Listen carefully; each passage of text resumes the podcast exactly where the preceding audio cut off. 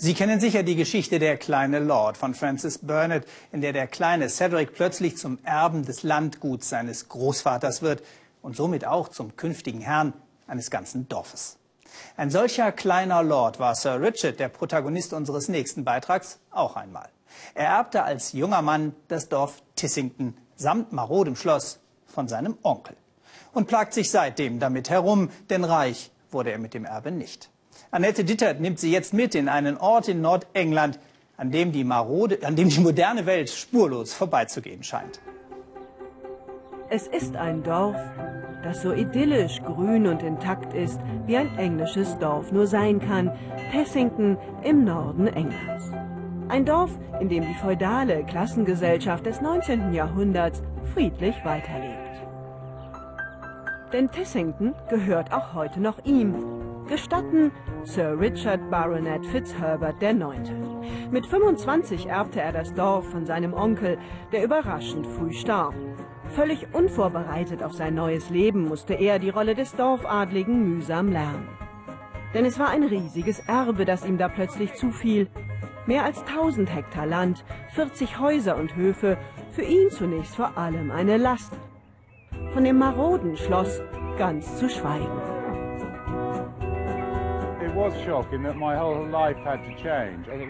Es war ein Schock. Ich musste ja mein ganzes Leben ändern. Ich kam hier an, ging in die Bibliothek und fing an zu heulen. Ja, uh, weil ich zwar schon glücklich war über dieses Erbe, aber mir auch klar wurde, was das für eine Verantwortung sein würde.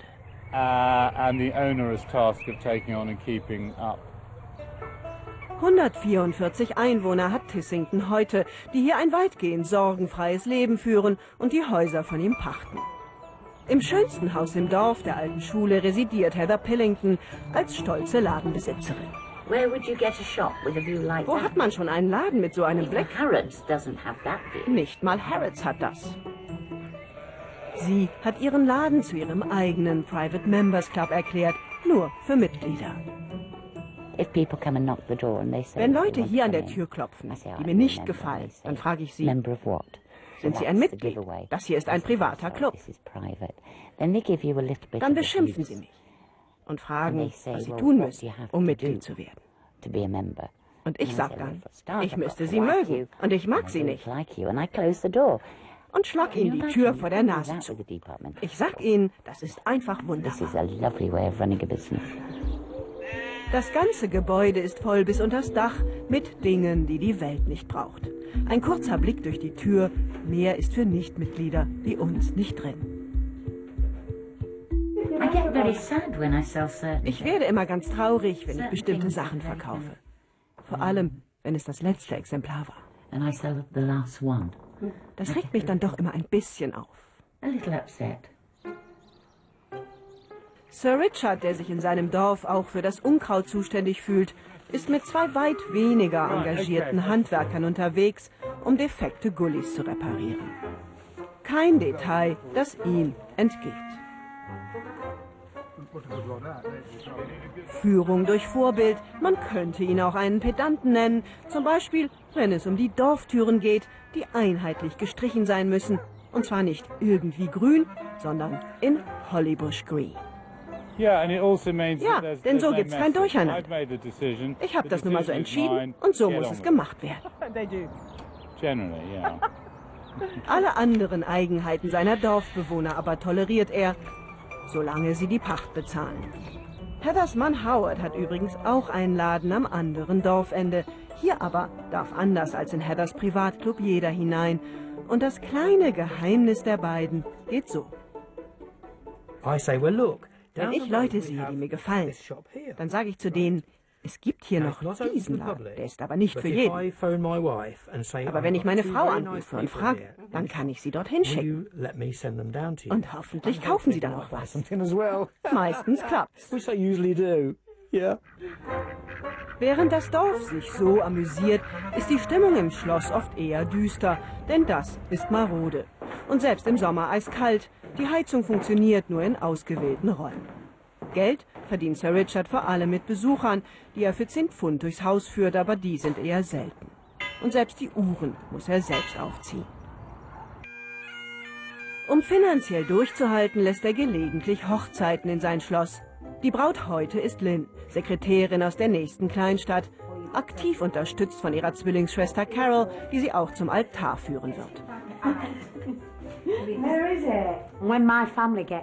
Wenn meine Familie das hier gleich sieht, sie werden es nicht glauben. Die waren noch nie in so einem Kasten wie dem hier. Der Bräutigam, Ex-Feuerwehrmann, wartet unten auf die Gäste. Und weil er ein Schotte ist, hat man für ihn den lokalen Automechaniker zum Dudelsackspielen bestellt. Während oben die Schwester der Braut damit kämpft, selbst den richtigen noch nicht gefunden zu haben. Ich habe ja noch Zeit. Und ich habe lieber keinen als irgendeinen. Nur um einen zu haben. Das ist doch auch nichts, oder? Dafür sieht sie aber heute schon fast aus wie die Braut, auch wenn sie es nicht ganz so elegant die Treppe hinunter schafft wie ihre Schwester.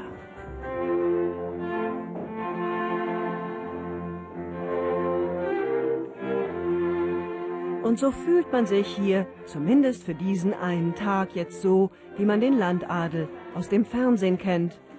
Reich und sorgenfrei.